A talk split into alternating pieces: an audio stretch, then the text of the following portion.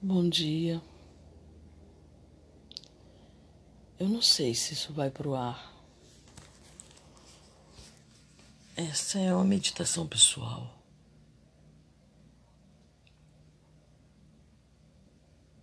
É, eu estava fazendo minhas oração, minha oração antes de gravar uma mensagem que eu mando para umas três pessoas, uma leitura. Não porque elas não saibam ler qualquer coisa, mas porque elas não têm tempo. E elas gostam que eu mande essa leitura para elas. São dois livros que eu leio. Um para duas um casal, um outro livro para uma amiga que eu fiz recentemente, uma pessoa que eu encontrei no meu caminho recentemente. Bom, enfim. Essa pessoa não tem acesso a podcast, né? Sobre essa parte de mediunidade, a qual ela estava querendo muito saber. Então eu decidi ler esse livro para ela e explicando aos poucos. Bom, enfim. Eu fui fazer uma meditação. Antes de fazer a leitura e de orientação dos, da espiritualidade, para que seja uma boa leitura, para que seja bem explicativa para ela. E Ontem aconteceu uma coisa, algo assim, que me incomodou muito interiormente. Não, não reagi, a pessoa que estava do meu lado não percebeu. Mudando um pouquinho de assunto, é, eu, sou, eu sempre fui muito transparente, sabe? Uma coisa que sempre me irritou muito. Me irritou assim no sentido de que, caramba, quer dizer, você é tão transparente que se ficar com raiva a pessoa percebe o seu pensamento raivoso. Ah, é muito chato, porque você quer ter alguma particularidade, né? Depois você resolver isso, como aconteceu ontem. Então, é, eu estava fazendo um texto no meu trabalho. Eu tinha feito esse texto anteriormente, ia modificar esse texto. Aí eu chamei uma pessoa que está nos visitando, que é uma pessoa considerada é, inteligente, né? Tal. Está sempre enganjada em várias coisas, etc. Eu queria e quero criar uma hashtag para esta para esse texto que eu vou colocar no ar no Instagram. Eu chamei essa pessoa para me ajudar a pensar numa hashtag. Se você vai criar uma hashtag, tem que ser uma hashtag que não exista, que é muito difícil hoje em dia. Em relação ao assunto. Só que a pessoa pegou o texto e simplesmente modificou o texto todo já achei ruim por aí, que não era isso que eu tinha pedido. Parecia. É, aí o que aconteceu? E depois ela começou a corrigir partes do meu português, porque eu, eu tinha já arrumado aquele texto em relação ao português. Eu, por um bom tempo, dei aula como explicadora, e o português é uma coisa que eu gosto e que eu aprendi muito ensinando uma pessoa que tinha muita dificuldade com o português. Então eu tinha que arrumar várias maneiras de explicar para essa pessoa esse português. E acabando que eu aprendi bem o português, porque ensinando que se aprende não há uma maneira melhor de aprender do que ensinar. Nossa, aí eu aprendi as regras de português, todas estão na minha mente. Ai, quem dera que fosse assim na época da minha escola. Mas estão todas aqui, é, pontuações, maneira de escrever, tal, tal, tal, tal, tal. E aí ele, não satisfeito em ter se intrometido em fazer o meu texto, com boa intenção ele estava, tá? Não estou criticando essa atitude em si, mas achei que ele foi... É... Na, minha, na minha observação, eu achei é, arrogante a atitude dele. Não sei se o termo seria, além de intrometido, arrogante. Não sei se o termo certo seria esse. É... E corrigiu meu português. Nossa, eu sou arrogante intelectual. Eu vou explicar para vocês por quê. E aí, hoje, eu sou não, eu estou não. É, no momento eu sou. Mas é, isso me incomoda muito menos. Eu vou contar uma história para vocês sobre crença. Me a recordação, eu fazendo a oração, me veio toda essa recordação, porque quando você vai fazer uma oração ou fazer um pedido para alguém, é, para alguma espiritualidade, né? você pede a Deus cima, acima de tudo, e aí ele vai enviar alguém da terra mesmo seja do mundo visível ou invisível, para te ajudar. Porque é ajudando que se recebe. Então todo mundo precisa de evolução. Então quando uma pessoa vem me ajudar, humana, igual a mim, vem me ajudar e eu nego porque eu estou esperando a, a ajuda de Deus lá de cima, né? Ele é que tem que, sei lá, aparecer, configurar, ou sei lá o que, que ele tem que fazer para que eu me sinta ajudada. Ele vai mandar um irmão igual a mim, que precisa de evolução, que precisa de doar para poder evoluir também. Aí ele vai mandar aquele, ele vai pegar aquele, né, aquele irmãozinho lá que eu nem conheço às vezes, vai colocar no meu caminho e aquele irmão vai trazer a ajuda que eu preciso. Simples assim. E acontece que eu vou contar que eu mudei totalmente. eu tava aqui meio chorosa, sabe? Então eu vou contar uma história para vocês sobre crença. Crença é uma arma poderosíssima. Ela reconfigura todo o nosso modo de viver. Quanto mais poderosa, mais a gente vai viver em função da, dessa crença. Se ela for uma crença que te coloca, te dê autoestima, te coloca para cima, sem te levar arrogância, petulância, ao orgulho, mas que dá um, um respaldo legal para tua vida, beleza. Mas quando ela é uma crença destruidora, amigos, nossa, uma merda. Dá ruim. Então, eu quero falar sobre uma crença destruidora. Eu estou se referindo a mim, tá? Porque eu vivi de perto, eu vivi, eu vivi, eu vivenciei uma crença durante muitos anos da minha vida e foi muito bizarro. E eu estou contando aquele caso anterior, não para criticar o meu amigo, porque ele é uma pessoa muito do bem, né? Mas todos nós somos egos. Não tem, não tem E ele quis fazer tudo com a melhor da boa intenção. Entendeu? Pra você ver como é que é, né? E aí ele mexeu com um gatilho meu, ainda dessa crença. Por que, que eu fiquei triste? Porque, cara, eu essa crença ainda tá em mim. Sim. Ainda, ainda dirige o meu modo de agir. Que, que tem me incomodado, o modo de agir que me incomoda que eu vou também falar mais tarde, daqui a pouco, ainda está como sequela, digamos assim, sequela desta crença. Porque essa crença me criou muitas doenças emocionais, psicológicas. Mexeu com a minha autoestima. E eu vivi esse rótulo, porque crença nada mais é do que um. Ela vira um rótulo, pode virar um rótulo. Né? Igual você tem é, um pote de sal, tá lá o rótulo sal. Se você abrir aquele pote, o que você vai encontrar é sal. A menos que alguém queira te sacanear e bota açúcar.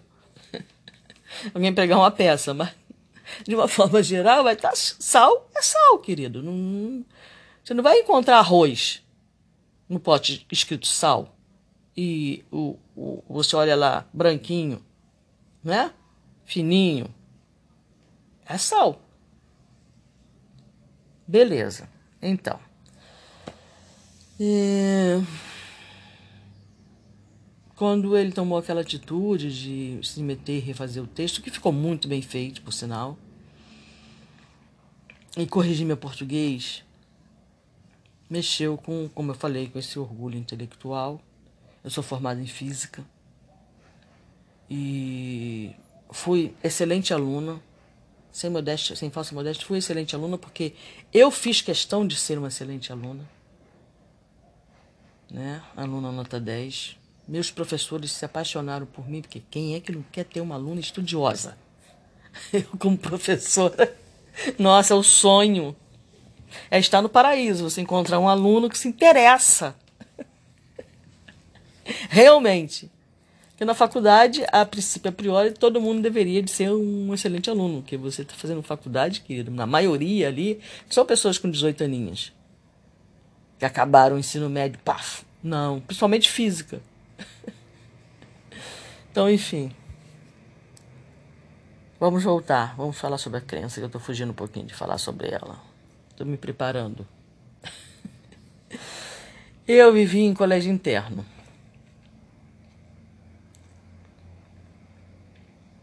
É. Entrei no colégio interno, eu tinha sete anos. É como você entrar numa prisão. É, você vira prisioneira. Não é uma prisão no sentido exato, é ruim, né? Digamos assim. Uma prisão do tipo, é, você foi condenado, etc. Nem era um, um colégio interno tipo FEBEM ou qualquer coisa nesse sentido. Era um colégio interno católico, muito bem organizado. Né, limpo, é, nos preparou, edu, é, nos deu educação, né? Educação no sentido de ser educada com os mais velhos, de não jogar lixo no chão, educação intelectual, entendeu? É um colégio muito bom, de freira. Éramos 150 meninas e 16 freiras. Aprender a dividir, etc. Mas era uma prisão. Eu fico, isso aí é uma coisa ainda vou falar, ainda vou refletir bastante sobre isso, mas enfim. Era uma prisão. Nem todas as freiras eram legais. Quando eu entrei nesse colégio, a gente apanhava por qualquer coisa. Tinha uma freira que gostava de agarrar nosso pescoço. Agarrava a gente pelo pescoço e jogava a gente. Eu mesmo fui uma, porque eu era muito levada. É, é óbvio que eu ia levar os cascudos, beliscões, agarrada no pescoço, palmatória, etc. Mas eu tenho uma energia, que eu também ainda vou falar sobre isso. Eu tenho uma energia, quando eu chego nos lugares, parece que as coisas se modificam, sabe? Dizem que isso tem a ver com o meu selo Maia. Meu, meu selo Maia. Eu não vou falar agora sobre qual é o selo, não, porque senão eu vou mudar totalmente o assunto de novo. Então, aí tem essa energia que modifica as coisas. Estou falando isso porque realmente eu entrei no colégio, eu comecei a observar, depois que eu li isso, eu comecei a observar, né? E quando eu entrei no colégio, acho que deu um ano, era esse, e ainda tinha isso. A gente apanhava. Essa freira uma vez me agarrou pelo pescoço porque eu estava escolhendo chuveiro. Ela me agarrou pelo pescoço e jogou no outro chuveiro, assim, dentro do chuveiro, para eu tomar banho. Piquititia, sete anos, eu sou tipo pequenininha, minhãozinho, sabe? E eu era pequenininha. E ela fez isso. Me agarrou com uma mão só. E um ano depois entrou um, um novo diretor que expulsou uma freira que, que batia com vara de goiaba nas meninas que mijavam na cama e ameaçou as outras, como exemplo, né? Expulsou essa e. E aí elas passaram a não nos bater. Mas tinha uma freira lá, nessa que eu queria chegar, chamada Leila, irmã Leila. Eu apaguei essa irmã durante muitos e muitos anos na minha mente, mas o que ela fez comigo ficou comigo e está comigo até hoje. Essa freira ela tinha o hábito de me chamar de burra.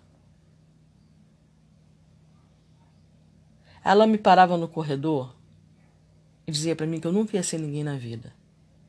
Eu não passava de uma burra, uma idiota. Eu não sei por quanto tempo ela fez isso não, porque ela não ficou muito tempo também no colégio não. Ela foi para outra organização, alguma coisa assim. Mas o tempo que ela ficou e essas palavras reconfiguraram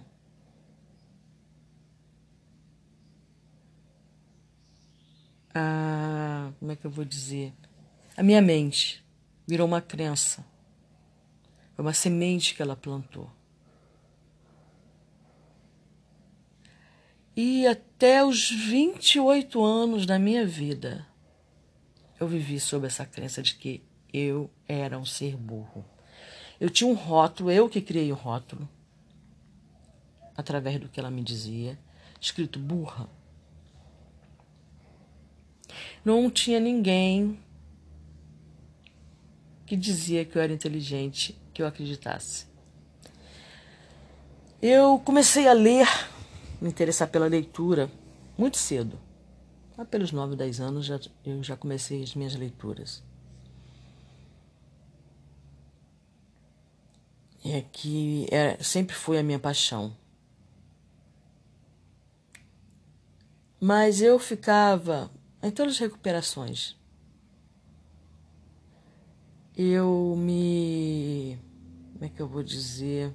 Eu me comportava como uma idiota mesmo, sabe? Idiota de burra. Diante das pessoas. Fazia pergunta idiota. E me e vestia carapuça. Vestia o rótulo de burra. Então eu não acreditava que eu fosse um ser inteligente. Mas o mais incrível era que quando eu conversava com as pessoas, eu, eu como é que eu vou explicar? Eu eu me comportava como idiota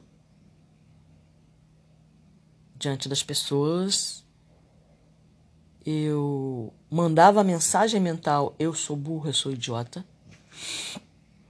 E Eu também é, sempre gostei de ler, mas também sempre fui muito vaidosa. Isso aí é uma outra história. Sempre fui muito vaidosa. Eu fui uma menina muito bonita. Né? O rosto não era assim uma lindeza, mas o corpo era bem bonito. bem bonito. Tipo mionzinha mesmo, né? E eu é, vesti o rótulo de burra e o rótulo de sedutora. Adorava namorar. Comecei a namorar muito cedo. Beijar na boca. Nossa, que coisa boa, gente. Que coisa deliciosa beijar na boca, né? Ah, que delícia. Nossa, quanta boca eu beijei. É, porque eu gostava muito de beijar. Bom, enfim. Eu, eu tirei. Então, eu tinha que sobreviver, sabe? Como eu era burra, eu não iria chamar atenção pela minha inteligência, eu tinha que vestir o rótulo de gostosa. Entendeu? Não sei se eu então fiz entender. Então eu era namoradeira, né? Eu andava muito bem vestida, maquiada, salto alto, sempre muito né, apresentável fisicamente. Eu tinha que compensar a burrice de alguma forma. Aí, eh, muitos caras se aproximavam de mim pela pelo que eu chamava atenção, que era fisicamente, mas muitos deles se afastavam depois. Primeiro porque o meu linguajar era voltado mais para o culto, não era vulgar, eu não falava gíria. Porque eu lia muito, então meu vocabulário sempre foi muito rico. E era automático, eu não percebia. A minha maneira de falar era mais rebuscada, digamos assim, até para o jovem, né? Para uma jovem de 18, 19, 20 anos, e eu andava ali para o lado da Zona Sul. Só quando eu começava a falar, eles já percebiam que tinha alguma coisa diferente. Quando eles abriam o rótulo, eles não encontravam bem o sal, entendeu? eles não encontravam a essa forma horrorosa que as pessoas falavam de loura burra, mesmo porque eu ainda era loura. Isso é ridículo. Então, eles esperavam encontrar futilidades, né? Digamos assim.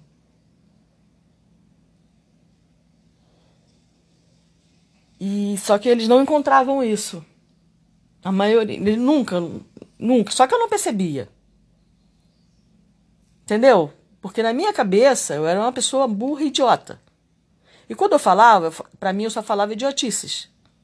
Entendeu o que eu quero dizer? Você, a pessoa não se enxerga mesmo. Só que quando eu falava com as pessoas, as pessoas não viam mais a, a, a, a gostosa, a idiota. As pessoas viam uma pessoa muito inteligente, intelectualizada, que falava muito bem, que se expressava muito bem e como ele foi atraído pelo rótulo de sal e quando ele abria ele encontrava outra coisa, ele se afastava, porque se você abre um rótulo de sal, você quer encontrar sal, pô. Você não quer encontrar açúcar, café. Ou se você abre um rótulo de café, você não quer encontrar um arroz, um fubá, entendeu? Então, muitos e muitos caras conversavam comigo e ou uns ficavam horas conversando, acabava nem mais paquerando ninguém e nem ficavam comigo. Você entendeu? Muitos ficavam até. Mas muitos não ficavam. E eu tô falando aqui com vocês isso agora, eu tô lembrando, eu tô, eu tô percebendo isso agora. que coisa louca, né? E mesmo. Muitos, e muitos ficavam conversando, conversando, conversando, e nem paqueravam mais ninguém. E ao mesmo tempo não se interessavam por mim, porque eu estava na noite, eu gostava muito da noite, da balada, né? Se eu tivesse na minha idade de 20, 30 anos, apesar de que é pouco tempo, agora que eu não estou indo para balada, devido ao Covid mesmo. Mas balada, balada mesmo, eu não vou há um bom tempo. Mas festas eu não dispenso, porque eu adoro dançar. E eu gostava de dançar, então vivia em baile, né? Então, na minha época, meninas de baile eram muito mal faladas. Nossa, falou que era de baile era puta. Era, era assim mesmo, era essa mesmo. A palavra era essa mesmo que vocês escutaram. Ah, não valia nada, é puta, safada, é garota pra gente pegar e largar, porque eles tinham uma namorada de fé. Olha que coisa absurda. Eles tinham uma namorada de fé, que é aquela que ficava em casa, eles namoravam na segunda, sexta, terça, quarta, ia visitar a casa da mamãe e tal. E tinha namorada de rua, que eles iam procurar nos bailes. Que eram as namoradas de fim de semana. É que a, a, as peguetes, que chamam hoje, né? Eles iam procurar as peguetes nos bailes. Né? Acho que isso continua um pouco meio assim, né? Não sei como é que tá hoje entre a juventude. Eu só sei que era mais ou menos isso aí. Eu era garota de baile. Eu ia beijar na boca mesmo. Só que eu não ia para pegar um, um, namorado, não. para namorar necessariamente, não. Eu ia para dançar mesmo, que eu sempre gostei de dançar. E lá tinha música, então eu ia dançar, que se dane. Pô, tô nem aí. Se eles achavam que eu era isso, que eu era aquilo, que eu era aquilo outro. Por isso eu nunca liguei mesmo. Isso já fazia parte de mim. Mas o rótulo de burra estava estampado em mim. Entendeu? E como eu falei, quando essas pessoas se aproximavam de mim, viam uma menina bem arrumada, disponível, bonita, entendeu? E aí, quando eles se aproximavam, eles viam outra pessoa. Peraí, não foi esse rótulo que eu abri, não foi essa, essa caixa que eu abri, não. Tem alguma coisa errada. E uns. E o que acontecia com isso? Muitos é, conversavam, ficavam conversando horas comigo e conversando sobre vários assuntos, assim exatamente como eu faço meu podcast. Eu entro em um assunto, daqui a pouco eu estou engrenando em outro, daqui a pouco estou engrenando em outro. E eu lia é, Gibran Khalil Gibran, eu lia Neymar de Barros, eu lia livros é, O Poder do Subconsciente, e acabava surgindo esse tipo de assunto. Entendeu? E aí as pessoas ficavam ali, aquele cara, ele ficava ali conversando. Quando o cara estava muito afim de arrumar uma mina, ele conversava uns 10 minutinhos, 20, que a pessoa já percebe rápido como que se é, né, o, o, paquerador, o cara que está a caça, ele percebe rápido se aquilo vai dar alguma coisa ou se aquilo não vai dar em nada. Então ele dispensa porque ele não está interessado, ele está interessado em arrumar uma mina. Está conversando em papo cabeça, né? Como falavam. Mas acabava que alguns ficavam ali naquele papo e não me cantavam, e outros ficavam ali naquele papo e se encantavam. e aí eles não queriam me ter como peguete, eles queriam me ter como namorada. Acontecia muito isso. E no decorrer do tempo eu recebia muitas propostas do eu quero namorar firme com a futura ideia de casar. É muito isso também. Mas eu não percebia nada disso. Eu não percebia nada disso. Isso não era uma coisa real para mim. Eu não via nada disso. Eu venho, continuava vendendo rótulo de burra. Por quê? Porque na minha, no meu interior, na minha mente, aquela pessoa conseguiu me, me, me convencer de que eu era um ser humano burro, idiota, que nunca ia ser nada na vida, que nunca ia crescer na vida. E é, essas pessoas. Só que era uma coisa muito estranha. Quando eu entrava nos ambientes, eu conhecia novas pessoas, quando eu entrava no, nos novos ambientes, o que mais chamava a atenção das pessoas era a minha inteligência. que coisa incrível, né? As pessoas passavam a me admirar não pelo meu físico, mas pela minha inteligência. E eu ouvi muito, nossa, como essa pessoa é inteligente, né? Na realidade, eu não, não considero também essa inteligência toda, não, tá? Eu falar sobre isso. Para mim, é, intelectualidade necessariamente não é inteligência. Apesar de que você tem que entender. Ah, tá chato. Bom, não é nisso que eu quero falar. Bom, enfim. É, aí eu vivi sobre esse rótulo a vida toda. Um dia eu encontrei uma menina que ela gostava muito de ser inteligente. A ideia dela é, é nossa, ela falava rebuscada, ela, ela buscava palavras no dicionário para quando chegar no meio da gente falar, né? Aquelas palavras bonitas. Eu achava aquela menina muito engraçada. E eu andava entre os meninos da rua.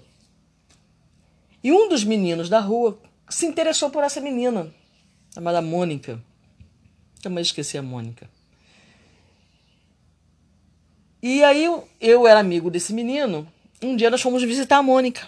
Aí eu vou lá na Mônica, eu tô afim dela. Eu dava conselho para ele sobre a Mônica, como que ele tinha que agir. Ele era muito tímido, né? E eu fui acompanhá-lo como conselheira sentimental. Fui acompanhá-lo até lá o, a casa da Mônica. E aí, Mônica e eu, pela primeira vez, começamos a conversar, bater papo. E o assunto rendeu. E ficamos a noite toda conversando. E a Mônica viu em mim aquilo que ela queria ter muito, que é a desenvoltura, a inteligência. Ela era inteligente, mas ela, mas ela meio que é o que eu entendia é que ela se esforçava muito para ser mais inteligente, sabe?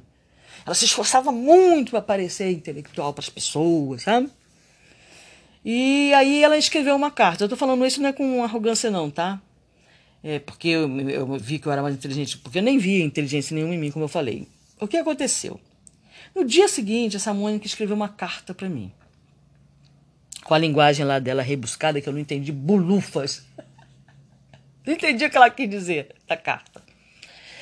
Mas essa carta, eu acho que devido à providência divina, ficou comigo, gente. Isso foi, eu tinha 20 anos, aí depois com 22 anos eu casei, me mudei dali, né? Fui morar, fui, fui morar com meu marido. Dois anos depois que eu estava casada, fui morar em Rondônia. Fiquei três anos em Rondônia. Voltei de Rondônia para o Rio de Janeiro, morei em Grajaú, morei em várias casas. Me separei 11 anos depois de casada. Aí, depois que eu me separei, vim morar onde, nesse local onde eu estou agora falando com vocês. Eu vim morar nessa casa, fui mexendo nas minhas coisas. O que é que eu encontro? A carta da Mônica. Os 30 anos depois. A carta ficou viajando comigo. Mas, antes de eu reencontrar essa carta, eu vou voltar a falar sobre ela. O que aconteceu? eu continuava me achando burra, né? Casei com um homem oriental, né? Os orientais são considerados os seres mais inteligentes do planeta. Eu casei com um oriental. Muito bem. Esse oriental, e eu me comportava como burra. Só que esse oriental, ele não era intelectualizado não, tá? Que ele não lia nada. Ele só era oriental e era realmente uma pessoa inteligente é, em vários campos. É, mas eu me comportava como burra diante dele e ele o tempo todo ficava me chamando de burra. Ele estava reforçando, sabe? A crença de que eu era burra. Aí um dia, nós estávamos casados, acho que tinha um ano, mais ou menos, que nós estávamos casados. A minha mãe entrou para uma igreja. E ela gostou muito dessa igreja, né? E quando a gente gosta, entra para a igreja, a gente quer que todo mundo da família entre para a igreja também, isso é normal, né? E aí ela foi, levou lá os eldres na igreja, na minha casa, e me convenceram que era uma coisa legal.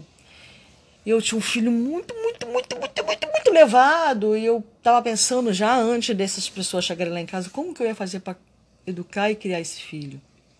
Sem ser muito agressiva com ele, sem ficar batendo nele toda hora, sabe? Nossa, ele mexia muito comigo, ele era extremamente levado. E aí esses elders entraram lá em casa e eu falei, pô, tá aí a solução. Vou me tornar uma pessoa melhor. para eu ser uma mãe melhor que esse, pra esse menino, porque não vai dar não. E aí eu entrei para a igreja. Mas antes de entrar para a igreja, a gente tinha um tinha um pré-requisito, você tinha que participar de um, uma espécie de curso para você saber qual eram os ditames da igreja, para você saber o que você estava fazendo, se realmente esta seria a sua escolha. Né? Então tinha um curso, digamos assim. E aí eu entrei e eu fiquei interessada porque eu, eu não ia entrar numa igreja, fazer parte de uma igreja, sem saber onde é que eu estava me metendo. Então eu estudei lá, li o que a pessoa passou para ler, para estudar em casa. E eu fazia muitas perguntas, eu lembro disso. E aí, eu passando no corredor, uma das irmãs da, da tal igreja, que era a pessoa que dava aula, chegou para minha mãe e falou assim: Nossa, mas tua filha é muito inteligente. Foi a primeira vez que eu ouvi alguém me dizer que eu era inteligente, que não estava falando para mim que eu era inteligente, porque não adiantava nada falar para mim, porque eu não iria acreditar. Só que quando eu passei, eu escutei essa pessoa falar isso. Nossa, dona Sebastiana, como sua filha é inteligente. E eu pensei, eu escutei e falei, eu? Inteligente? É, tá maluca. Mas aquilo foi uma semente, sabe? Que entrou na minha mente. Enquanto a produção, a árvore da crença de você é burra já estava em mim, né? Como eu falei na minha configuração como ser. E só que foi muito poderosa aquela frase, porque a pessoa não falou para mim, falou para outra pessoa. Então, se ela está falando isso para outra pessoa, porque você deve ter alguma verdade aí. E aquilo começou, aquela sementinha começou a crescer paralelamente ao rótulo a, a árvore velha de que você é burra. E aquele homem, qualquer coisa que eu fazia, ele me chamava de burra. Aí, tá, como eu falei, eu, aí eu entrei para a igreja e fomos para. E nesta igreja, eu entrei para a igreja, nesta igreja eu comecei a ser vista como uma pessoa muito inteligente. Eu era uma referência, passei a ser dentro dessa igreja, uma referência de inteligência. Veja bem como é que são as coisas. Mas eu ainda não estava totalmente convencida, não. Aí fomos para Rondônia. E o homem continuava me chamando de burro em contrapartida. E ele entrou também para tal igreja. Aí um dia eu cansada de ouvir ele me chamar de burra e intimamente eu acreditar nisso, eu falei para ele o seguinte: eu vou entrar para. Vou voltar a estudar. Eu ainda não tinha terminado meu ensino médio na época. Vou voltar para estudar só para te provar que eu não sou burra. Na realidade, eu acho que não era para provar para ele, era para provar para mim também, né? E aí eu voltei a estudar. Eu me dediquei tanto ao estudo que lá naquela escola eu passei a ser referência de genialidade a ponto dos professores terem medo, né?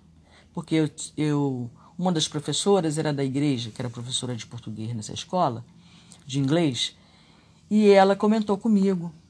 Tem os professores estavam comentando lá na sala deles que nessa, nessa turma tinha uma menina, tinha uma mulher que era um gênio e que eles tinham que ter cuidado ao dar, ao dar aula para essa turma. Olha isso. e eu lembro que entrou um professor de química, primeiro dia de aula dele. Ele chegou para mim, ele chegou para mim, ele estava se referindo para mim, mas ele chegou para a turma e falou assim: "Na minha turma não tem gênio.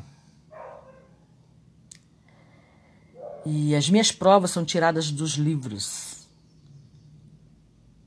Então não tem como contestar as minhas provas. Tipo isso, né? Porque eu acho que para ele, sei lá, o que, que, que tinha na cabeça daquele homem que significava ser gênio, né? E o homem, coitado da turma, gente, ele começou a preparar aulas para é, aulas e provas. Ele começou a preparar provas pensando em me derrubar. Eu via isso nitidamente ele fazia provas para eu não tirar a nota máxima. E muito difíceis. E aí a turma, o que acontecia com a turma, né? Todo mundo tirava nota muito baixa. E eu demorei muito tempo para tirar a nota máxima nele, porque ele fazia cinco questões. Então, se eu errasse uma, já era, eu não tirava 100, eu tirava 80 ou 8. É. Tudo para me desafiar.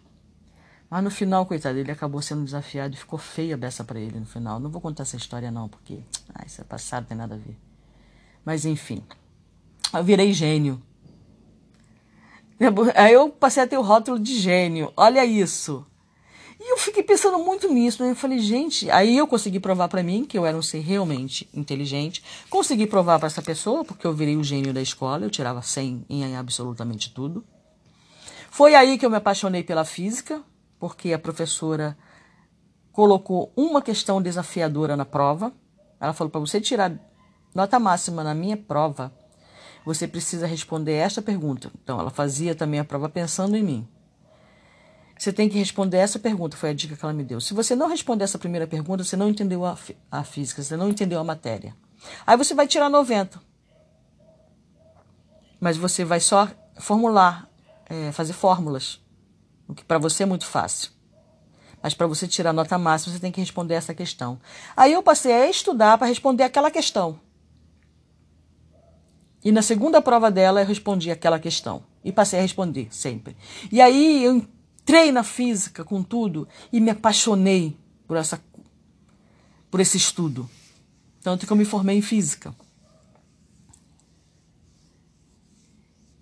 E aí a história sobre a crença de burra é esta. Só que aí eu entendi na época que eu não é absolutamente sou burra e que não existe ser humano burro.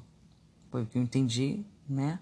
Eu não, apesar de eu ter falado isso muitas vezes com antes de eu entender isso, mas tudo bem. É, não existe ser humano burro. Existe ser humano preguiçoso ou interessado.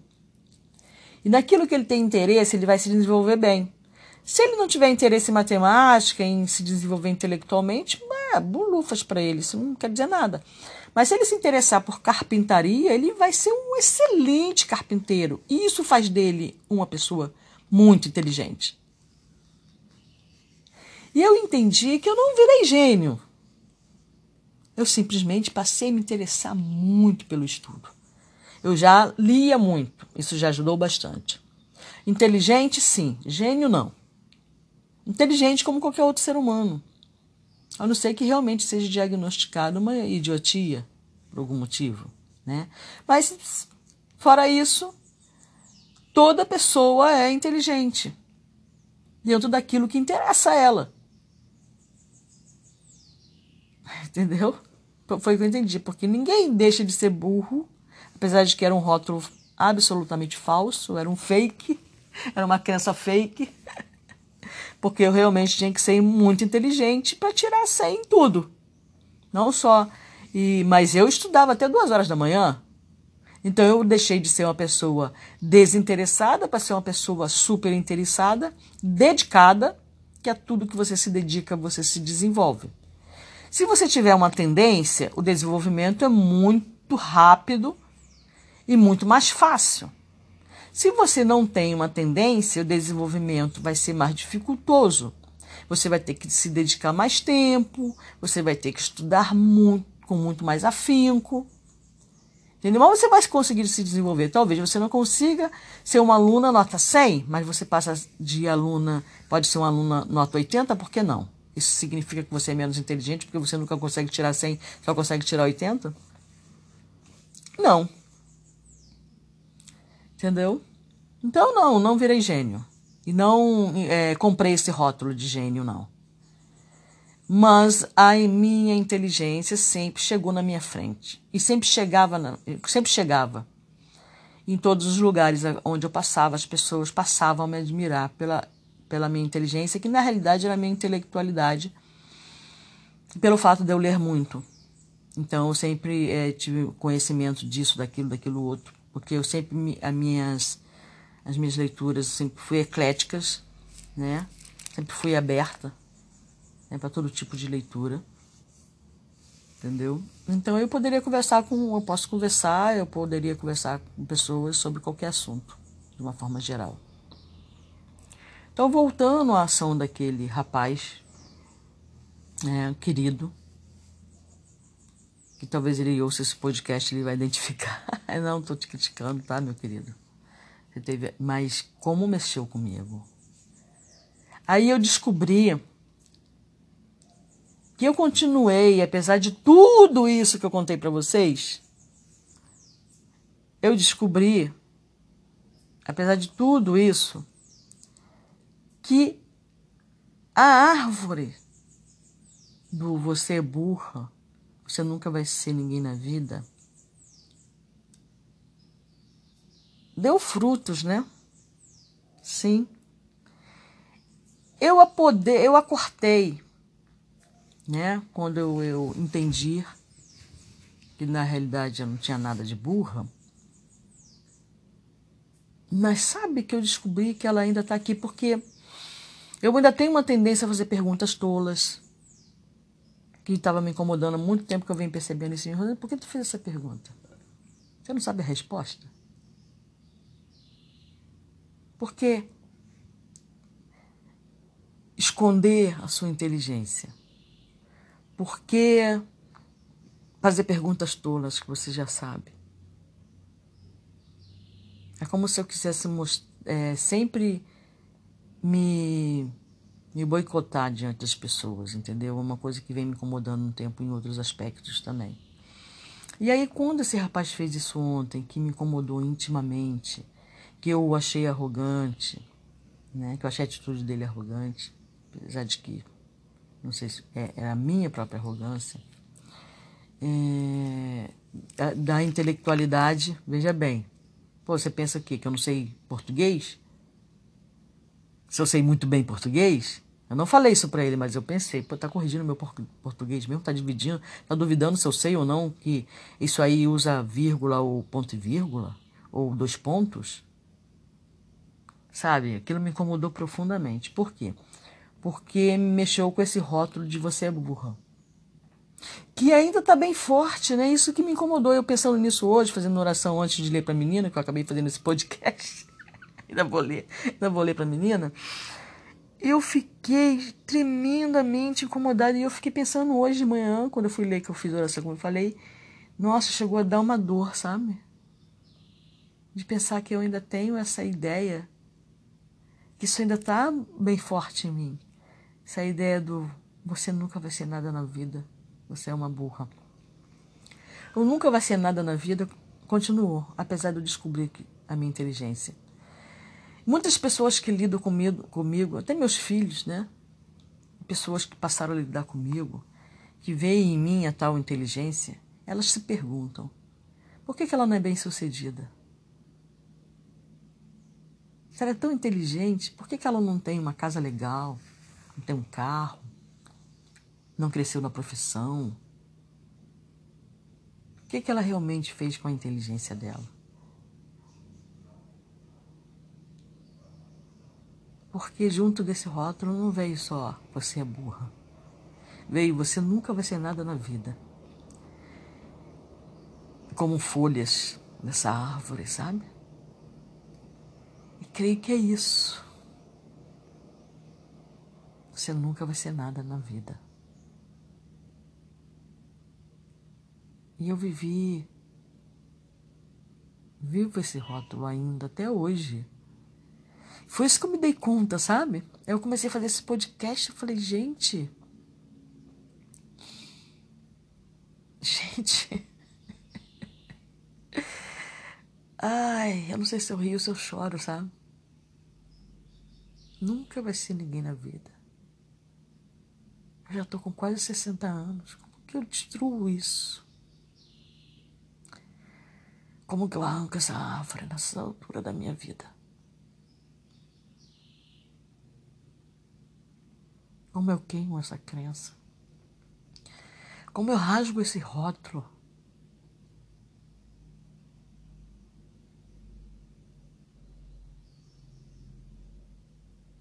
Implantado na minha mente essa ideia. Lembra do filme Origem?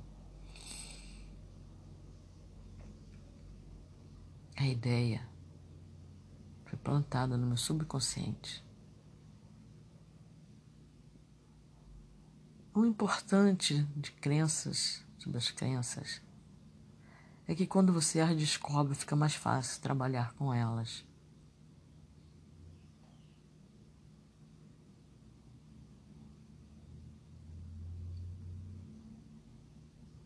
Eu também me dei conta mais fortemente disso agora que eu estou falando com vocês. Não que eu não seja uma pessoa feliz, tá? Veja bem. Eu sou uma pessoa pobre. Eu, na realidade, nunca briguei, ou lutei, ou, ou me dediquei a ter posses. Tá? Mas não por ser uma pessoa superior, digamos assim, mas eu creio que por eu achar que eu nunca seria capaz. Que eu nunca, entre aspas, seria alguém na vida. Então, para que que eu vou entrar no mercado de trabalho, trabalhar com carteira nada assinada, carteira assinada não tem nada a ver, né? Trabalhar com afinco, seja em que for, para obter uma casa bonita, para obter um carro maneiro, que é legal, que é legal. Não é que eu não goste do dinheiro em si, entendeu? Eu falei, nunca tive problema necessariamente com dinheiro. Mas que crença é essa que não, não me deixa produzir coisas para o meu bem-estar na Terra? Né? Que crença é essa? O que que impede que é, é porque eu me envergonhe da minha intelectualidade, da minha inteligência, que eu esconda a minha luz, que quando eu me vejo em iminência em alguma coisa, admirada, eu faço alguma coisa para atrapalhar aquela admiração da outra pessoa, sabe? Eu cometo alguma burrice, digamos assim, entre aspas. Eu cometo algum ato idiota, sei lá, qualquer a pessoa pensa, ah, afinal, ela não é tão inteligente assim. Entendeu como é que é? A sabotagem que vem diante dessa, da crença, é, é, é que está a crença por trás, entenderam? O que é crença? Que é uma doença. É uma doença que te guia, que toma decisões por você, que desvirtua que te coloca na Matrix. Ou eu não sou capaz. Eu perdoo essa pessoa. Que ela não sabia exatamente o que ela estava fazendo. Mas ela destruiu muito das minhas chances.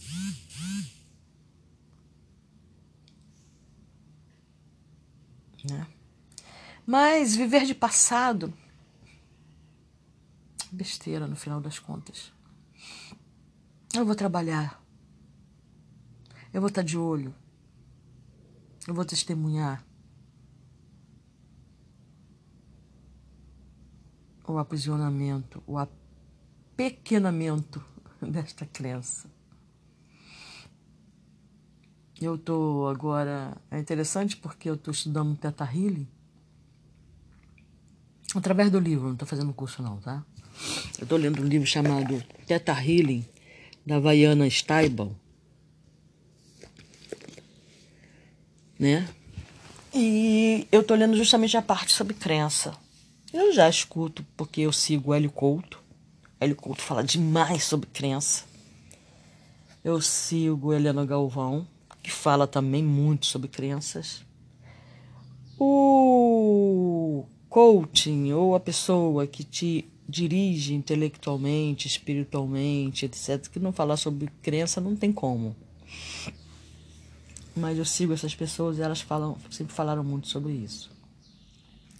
E agora, por fim, eu estou lendo né, Teta Healing, o livro do Baiana Steibel, uma das mais poderosas técnicas de cura energética do mundo. É o título do livro. E estou nessa parte que ela fala sobre criança. Não tem como é, ser uma técnica poderosa sem nos explicar e falar sobre o efeito e essa doença chamada crença. Eu pensei que não daria tanto. Isso é um, uma descoberta eu espero que tenha ajudado vocês também, né? Que estão ouvindo ou que vão ouvir. É, e como eu falei, ensinando que se aprende e é fazendo o podcast que eu descubro. Acho que vou botar esse jogo. É falando que eu, descu que eu me descubro. Ah, desculpa aí pelo. pelo choro. É, eu senti assim, é, uma dor e ao mesmo tempo uma alegria. Eu tô com vários planos aqui na minha cabeça de como que eu vou fazer. Várias meditações que eu vou fazer em relação a isso. Eu tô já meio que ansiosa para saber o resultado. Eu sei que vai ter resultado. Eu vou contar para vocês, tá? Um beijo na testa de cada um. Um ótimo dia para vocês.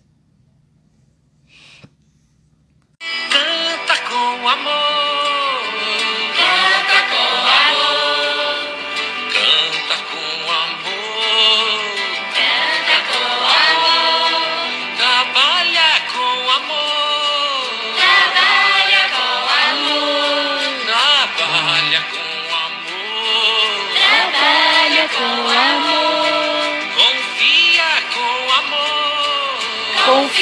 Confia com amor. Confia com amor. Confia com amor. Juntando tudo eu sou. Juntando tudo eu sou.